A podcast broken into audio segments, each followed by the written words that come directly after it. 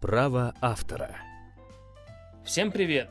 Сегодня у нас в гостях, а вернее мы у него в гостях, у Валерия Смекалова, в его студии «Мой голос». Э, Я правильно произношу, Валер? Да, да, мой Боря, голос. да? Мой голос, все Э, правильно. Это ты придумал, да, Это- слово такое? Это мое собственно придуманное слово, Мгм. которое когда-нибудь унесется в словари русского языка. Да, да. И авторские права, и И все. мы это все с тобой оформим как надо. Обязательно. Э, Валер, ты актер театра и кино, э, играешь в легендарном спектакле «Кыси», снимаешься в фильмах, но помимо этого ты преуспел как актер озвучания. Э, Вот в связи с этим у меня вопрос. Как все-таки правильно, озвучание или озвучивание? Или озвучка, да, или озвученье. Даже так, да? Да, есть всякие разные интерпретации. Основные, конечно, это озвучание и озвучивание. А Что касается озвучки, то вот я сравниваю это как э, с профессиональным термином, как добыча нефти. Мгм. И когда это внутри профессионального круга слово курсирует, мы относимся к нему уважительно. Но когда это происходит со стороны а, несведущих Да, а, чу- чуж- чужаки чужаков, да, Да, ага. то, конечно, как-то немножко даже обидно, потому что актер озвучки, озвучкеры нас называют, как Ага. только это, а все-таки озвучание и дубляжа, а, то есть артист озвучания и дубляжа, а, это как раз по отношению к дикторам, к тем, кто озвучивает разный материал типа аудиокниг, радиоспектаклей. И, конечно, дубляж — это вот то, что мы видим в кино, когда зарубежные артисты говорят голосом русских э, наших мастеров и актеров театра. Да. И Знаменитый наш э, дубляж, российский, советский, да, такой художественный, вот скажем Да, так. да, да, да, Мгм. это вот все вот к, к этой истории. А, а озвучи- оз- озвучивание, озву- озвучка, будем, так как я чуть-чуть могу себе, могу себе позволить э, называть а, свою собственную персону в этом моменте, может быть, даже профессионалом, то, то да, то да, озвучка это такой обобщающий Мгм. термин. Да, ну ты не суди строго, если я начну там как-то, в общем, играть с этими терминами, не в Пожалуйста, на попад, здоровье. да. Эм, Хотел узнать, ты всегда вникаешь в тот текст, который озвучиваешь, или это все-таки зависит от содержания? Все по-разному. Бывает э, какая-то, а, назовем ее халтурой, есть они, я думаю, во всех профессиональных сферах деятельности, когда это что-то быстренькое, простенькое и какой-то текстик, который тебя просто попросили красиво начитать, то, конечно, по большей мере не придаешь ему никакого значения. А когда это какой-то очень серьезный материал, ну, какая-то аудиокнига, которая как минимум тебе самому очень близко к сердцу прилегает, то ты, конечно, знакомишься с материалом, знакомишься со всякими историями вокруг автора, с историями вокруг там этой книги, были ли какие-то там ее приквелы, сиквелы и так далее. И что касается озвучивания а, фильмов, то есть если мы говорим про дубляж, то там, конечно, тяжелый, кропотливый труд. а, там невозможно работать, не вникая во всю эту историю. Ну да, с учетом того, что ты озвучил огромное количество книг, фильмов, э, я думаю, что такие понятия, как авторское право, смежные права, для тебя не являются пустым звуком. Во всяком, во всяком случае, хотелось бы в это верить. Вот, и давай немножко об этом поговорим. Вот, как мы знаем из Гражданского кодекса, результат исполнительской деятельности артиста является объектом смежных прав. Мгм. То есть при чтении текста, ну, текста книги или озву- озвучания роли э, у артиста возникают исключительные права на исполнение, которыми он вправе распоряжаться.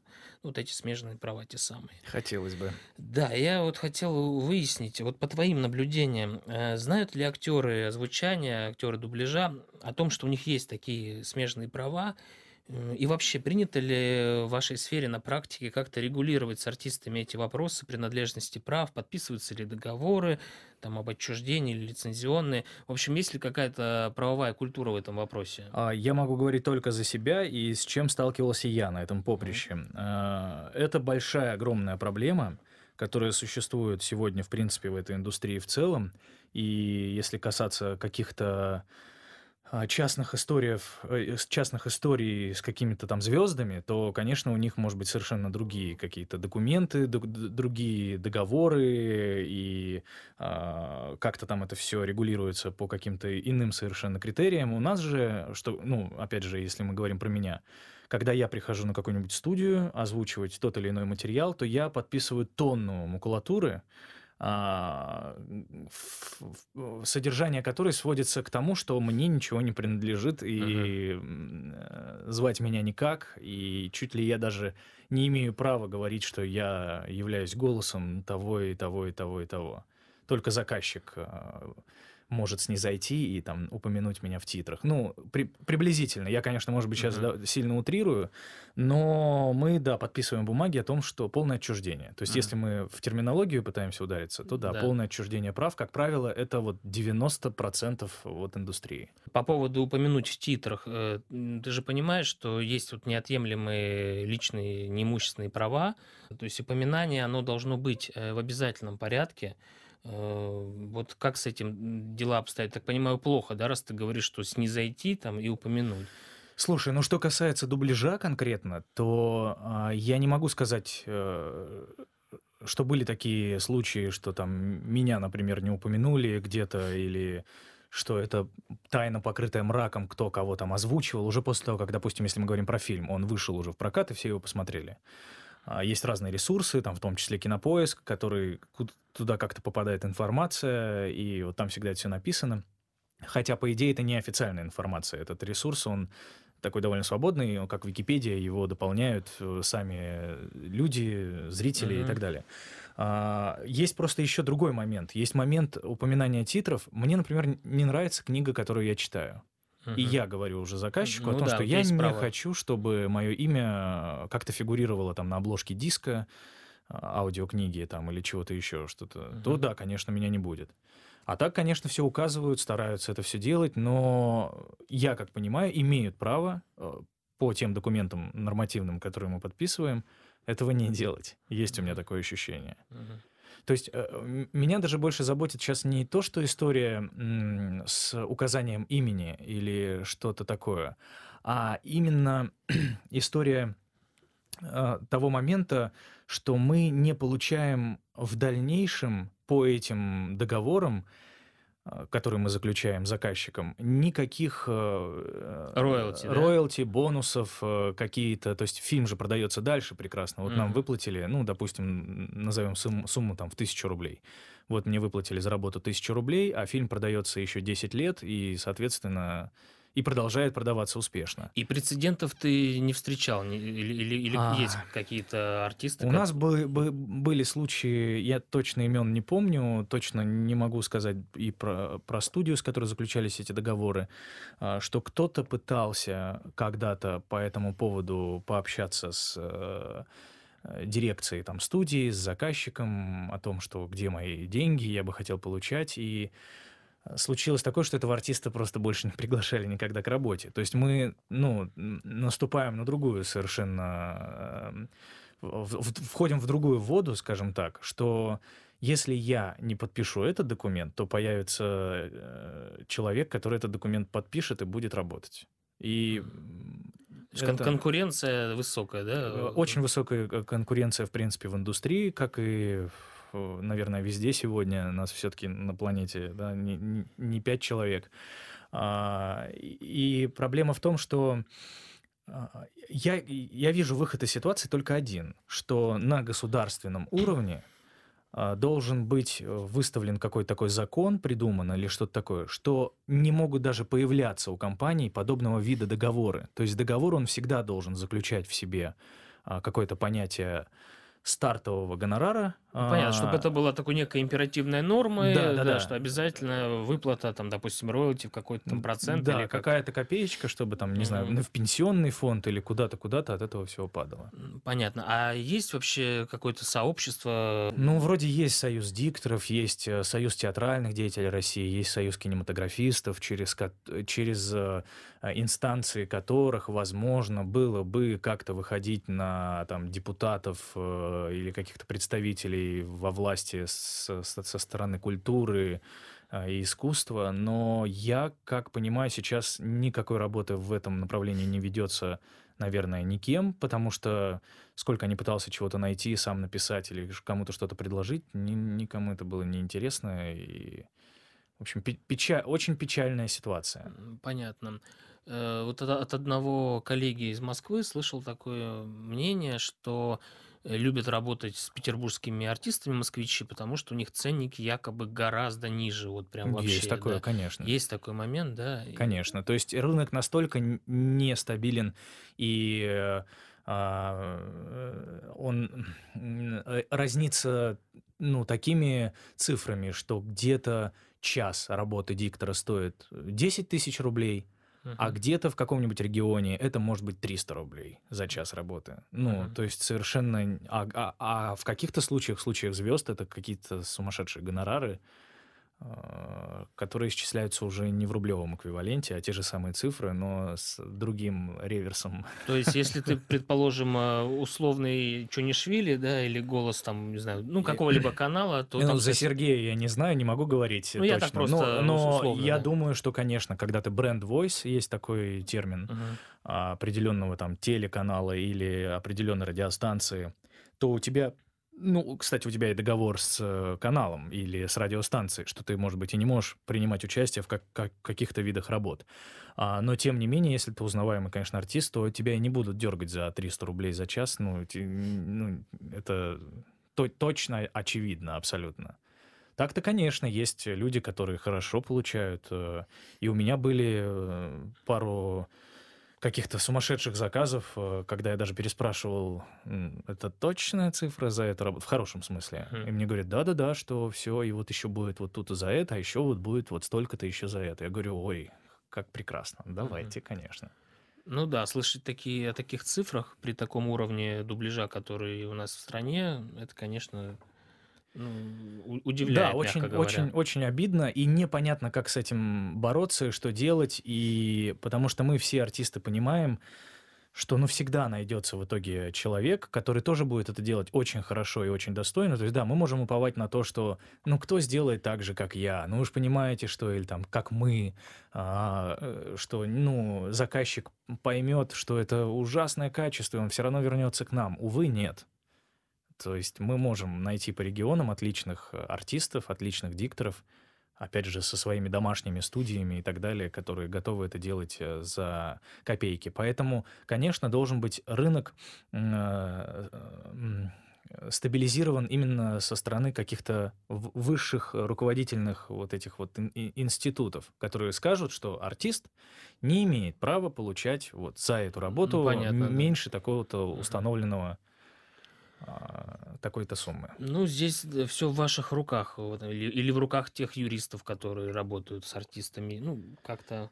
Ну, ну в, в любом случае, да, мне кажется, что в нашей стране здесь э, должен быть какой-то именно э, известный человек, э, всенародный любимец, который бы э, эту, эту историю как-то Возможно, двигал, да. возможно, если появится такой человек, который встанет и который придет, то это будет здорово. Но, опять же, есть полное ощущение того, что такого человека в ближайшее время не появится. Да. Эм, так, еще хотела одну проблему затронуть. Вот эм, Насколько мне известно, дикторское сообщество обеспокоено сейчас экспансией IT-компаний на рынок услуг по uh-huh. озвучиванию, звучанию. Uh-huh. Вот. Я сейчас о синтезировании голоса. Да, то это есть, какая-то страшная история. Да, Я даже... есть, хочу немножко, да, сейчас прояснить, так, чтобы было понятно слушателям. Э, то есть, грубо говоря, диктор продает свой голос за определенную сумму, и далее заказчик синтезирует любые фразы. То есть проблема в том, что надиктовав один раз, человек лишается перспектив работать в дальнейшем, э, так как в его услугах просто больше нет нужды, потому что искусственный интеллект сам все, все за него дальше делает. Э, ну, вот мы еще там с, с коллегами будем, конечно, разбираться в правовой природе этих взаимоотношений, будем как-то обсуждать все это, выяснять. Но вот пока хотелось бы спросить э, тебя, видишь ли ты угрозу вот для профессии в этом? А, я вижу, может быть, не, э, не для профессии в целом угрозу, но для определенных э, каких-то нюансов, в частности, очень серьезную.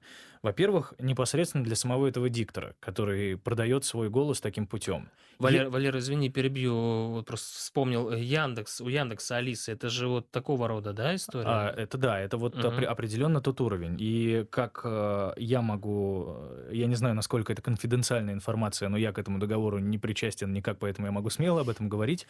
А, я, если не ошибаюсь, это Татьяна Шитова, а, голос Алисы. И есть ощущение, что все-таки Яндекс ее не обидел Мгм. ничем. Возможно, там очень хороший договор, и, возможно, даже есть то самое роялти, что работа, которую производит нейросеть ее голосом, она за нее на постоянной основе получает какие-то деньги. Тогда нет вопросов, это чудесно. А, есть другие нюансы, что когда ты продаешь свой голос а, за какую-то смешную там цифру, ну, и для кого-то там, может быть, 100 тысяч рублей – это огромные деньги здесь и сейчас – но на перспективу, понимая, что ты эти 100 тысяч рублей, ну, заработаешь за месяц, за два, за три, за четыре, а потом ты бы мог заработать гораздо больше. А так, из-за вот этой всей синтезированной истории с и с искусственным интеллектом и так далее, ты, конечно, уже не сможешь работать. А, и есть э, страх того, что из-за э, того, что как-нибудь кто-нибудь продаст свой голос какой-то серьезной компании, которая невероятно технологически сможет своими какими-нибудь методами развить вот этот голос, который они записали, и э, в секунду здесь и сейчас озвучивать все аудиокниги, озвучивать все Да. рекламы, и, так- и тогда это То есть, просто... если они до художественного дубляжа доберутся каким-то образом когда-нибудь, да, Ну да, айтишники. а- но опять же в художественном дубляже, и когда будут э, пока живые артисты сниматься, я думаю, вряд ли э, как-то это соприкоснется. Когда это, конечно, мультфильмы или что-то еще, то вполне возможно, что мы, как э, живые люди, уже вряд ли будем озвучивать эти мультики и так далее. Но я верю в э, историю человеческого фактора, и насколько бы не была прекрасна нейросеть, и насколько бы технологии не шли вперед, у меня есть все-таки ощущение, что на наш век э, это вот не, не упадет вот таким, такой глыбой, что расплющит профессию. И... Да, но здесь вообще, в принципе, под ударом очень много профессий могут оказаться с таким развитием. Все-таки должно быть какое-то правовое регулирование, я бы даже сказал, ограничение в этом плане, потому что там та же бухгалтерия, там, юридические услуги, э, ведь тоже уже интеллект, интеллект очень много искусственный делает, э, а куда пойдут все эти люди, большой вопрос, да, который Да, я, я согласен, я с этим точно согласен на 100%. Единственное, что а, я вижу все равно плюсы, ну, несмотря на то, что работы становится меньше именно в этой сфере, но озвучивать какие-нибудь вот телефонные кол, вот эти роботы, Мгм. которые «Здравствуйте, вы позвонили на горячую линию для того, чтобы связаться, нажмите один» и так далее. Э, Наверное, это имеет место быть на 100%. А, И опять же, тогда должно быть регламентировано государственным аппаратом, что озвучивает нейросеть, а что она не озвучивает. И чтобы к художественному рынку, да, к, рынку художественного производства в плане кино, ки- киноиндустрии, мультипликационной истории, там аудиокниг а- а- авторских и так далее, это не имело отношения. Придет момент, когда нужно будет это что как-то ограничивать эту историю. Вот. Иначе просто огромное количество людей потеряет профессию. Опять же, кто этим должен заниматься? Э, э, Сообщество артистов и дикторов. И, э, а, артист сам по себе очень, очень слабое существо во всем этом отношении.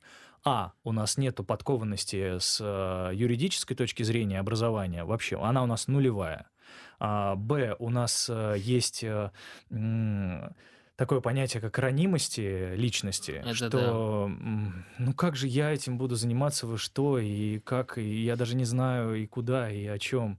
И С, это то, что а, гордость при этом, при всем и предубеждение, которое есть у артиста, как у личности, опять же, оно вот, э, ну, очень многих тормозит, стопорит, и люди стесняются уже звонить по телефону, о чем речь. То есть все сваливают на то, что я смс-ку пишу, потому что, чтобы человека не отвлекать, не дай бог, там, или а, он, может, занят.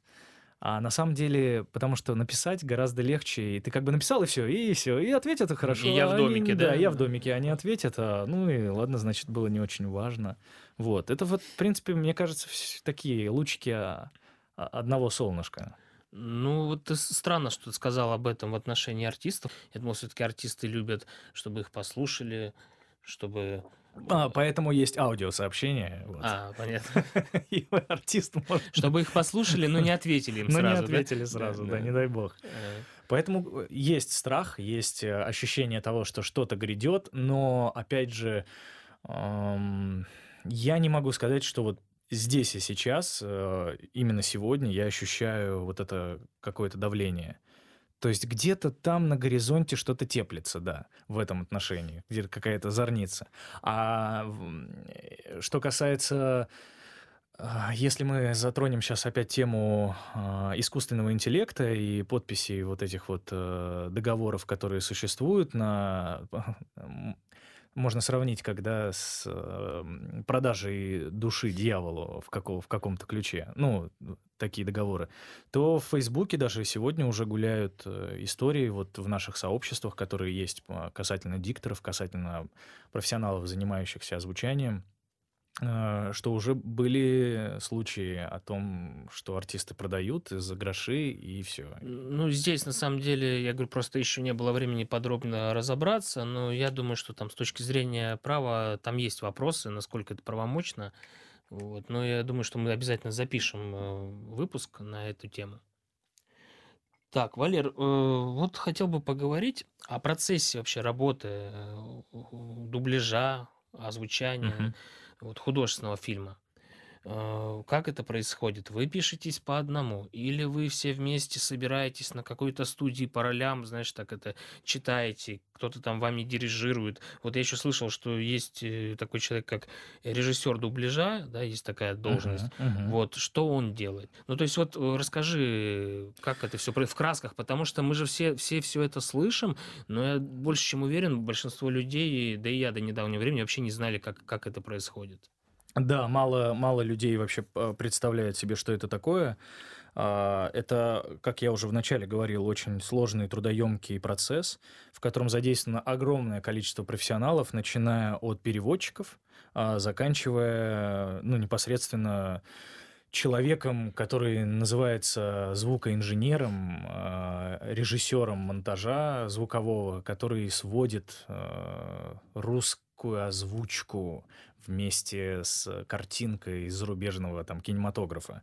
А, Существуют редакторы текста. После переводчиков, э, когда переводчик сделал свой перевод, он отправился в редактуру. Редактура отправляет э, перевод укладчикам. Есть такие люди, которые этот уже редактированный перевод адаптируют своими языковыми возможностями, филологическими способностями на тот лад, чтобы а, русская речь вкладывалась в губы и в смыкание, и в длину. а, Да, м, я обращал на это внимание, меня всегда это поражало. Я думал, так случайно. Я, я почему-то думал, что так случайно Нет, происходит. это очень большой деле. труд, Мгм. и этим занимаются а, серьезные люди, скажем так, которые вот совсем в тени. Это, а, ну, это редакторы-укладчики, они так, Мгм. в принципе, и называются, насколько мне поз- поз- позволяет память а, про- говорить про, про- про их профессию.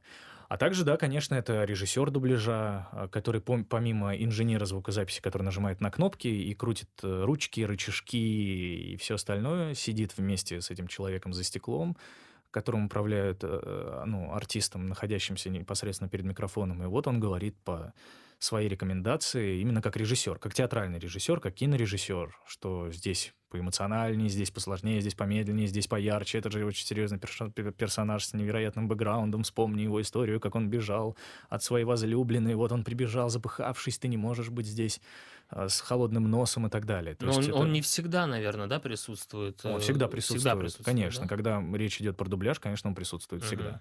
Когда речь идет про, опять же, мы э, возвращаемся в разграничение некоторых э, ситуативных моментов озвучания, что есть закадровое озвучание, есть э, липсинг, э, вот есть дубляж, синхрон.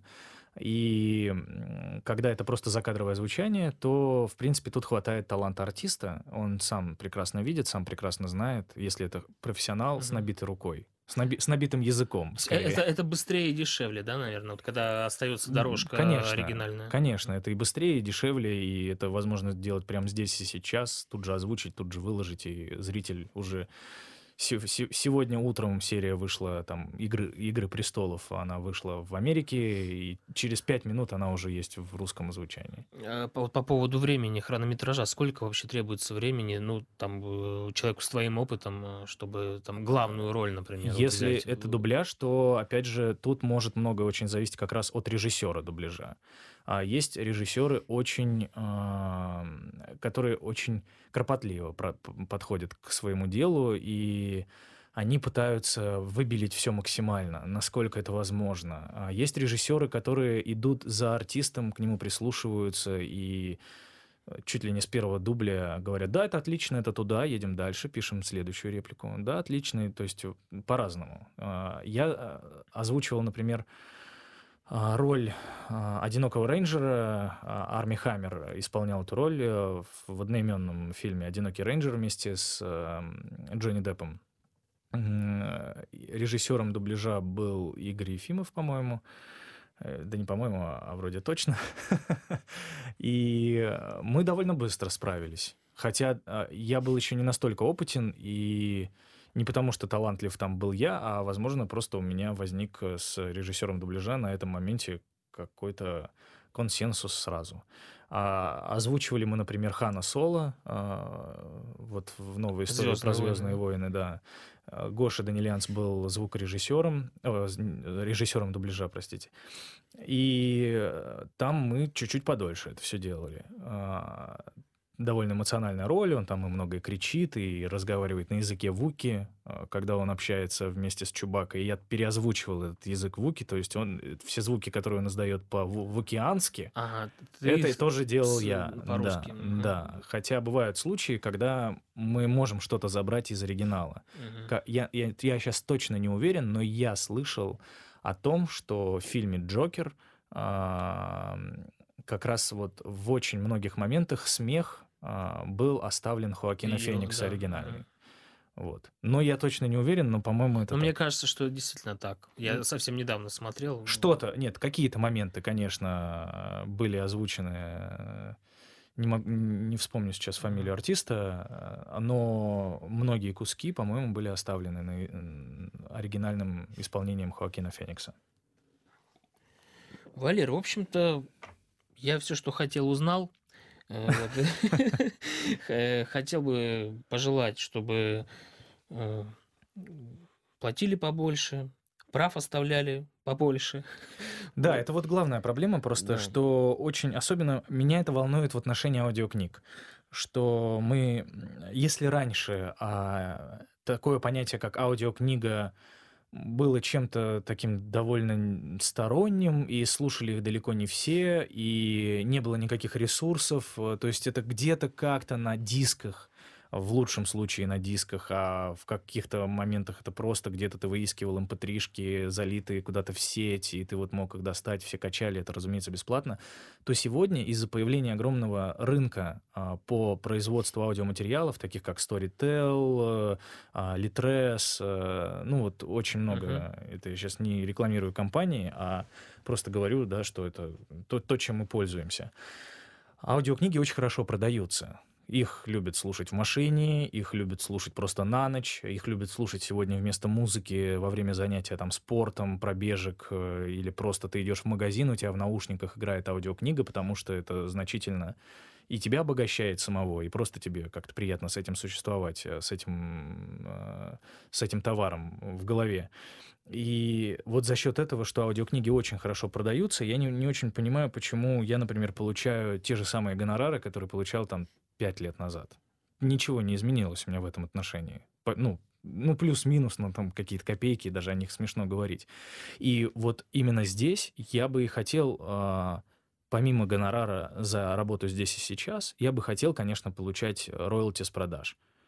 Пускай это будет там 10 копеек, не знаю, с одной проданной книги, но чтобы это было. Или, возможно, чтобы это было, как, как это я сформулировал а, для себя, что я, мне платят гонорар уже как бы, в, в, который входит в стоимость роялти. То есть за продажу там первой тысячи книг я ничего уже не получу, потому что мне выплатили авансом здесь и сейчас за как бы продажу, процент с продажи первых тысячи книг, но до, с, с тысячи первой я должен опять же получать. И вот тут меня очень прям все волнует, скрежет, и мне настолько обидно, что я сегодня стал даже отказываться от некоторых э, работ, потому что я понял, что мое время мне иногда дороже, чем прочитать какую-нибудь чушь абсолютно, потратить свой Вам, ресурс. вам, артистам, надо бы объединиться, договориться, что, например, там заказчик э, называет ценник, у нас э, есть какой-то определенный нижний предел, ниже него мы не опускаемся, да, то есть такой сговор определенный, да, чтобы был.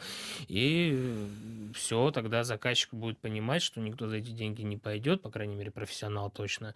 И, наверное, как-то так. Я Но не представляю, как это сделать. Ну, э, единственное, да, решение, что сегодня есть все эти социальные сети, все там вот эти наши сообщества, как-то там объединяться, но это все равно точно должно быть на 100%, чтобы не появилось у нас какого-нибудь, э, какой-то немецкий замечательный термин, да, э, штрейкбрейхер, который придет и скажет во время того, что все сотрудники завода согласились не, не выходить на работу, а он пойдет и поработает с удовольствием. Вот чтобы не было таких людей, а их не избежать, к сожалению.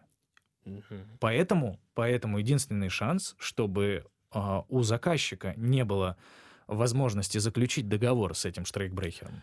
Видишь, э, заказчика все равно, ну, никто как бы с неба не спустится, заказчика в стойло не поставит. Это можете сделать только вы сами. И я думаю, в принципе, не то, что начинать нужно с того, да, но а, посмотреть в ту сторону, что если где-то когда-то заказчик повел там, ну, себя неправильно, это может быть даже э, где-то не доплатил и так далее, как-то не, не бросать эту ситуацию на самотек, э, обращать на нее внимание и пытаться решать вопрос, чтобы, ну, ты же понимаешь, да? Я думаю, еще ключ к, этому решению вопроса, чтобы каждый просто отвечал за себя. А, Я в, од- в один определенный момент понял, что я лучше один раз э, что-то сделаю, ну вот этот объем работы за 5000 рублей, Мгм. чем я буду делать такой же объем работы 10 раз по 500 рублей. У меня будет в 10 раз больше свободного времени, и, а сумма останется та же самая. А, Если все так будут делать, возможно, то вот он выход из положения. И работы тогда всем хватит, потому что заказчику придется искать еще 9 потенциально, потенциальных артистов, которые смогут озвучить этот материал. А, И тогда будет повышаться уровень э, зарплат э, и вообще уважение к тем или иным профессионалам в этой деятельности, сфере. Ну, значит, тогда на этом и закончим. Вот, Валер, спасибо тебе большое, за беседу, э, за, за то, что предоставил нам возможность записать этот разговор. М, Желаю тебе успехов творческих, в первую очередь. М, И еще раз спасибо. С нами был Валерий Смекалов, а меня зовут Борис Кузнецов. Боря, спасибо тебе большое. Надеюсь, этот разговор кому-то будет полезен.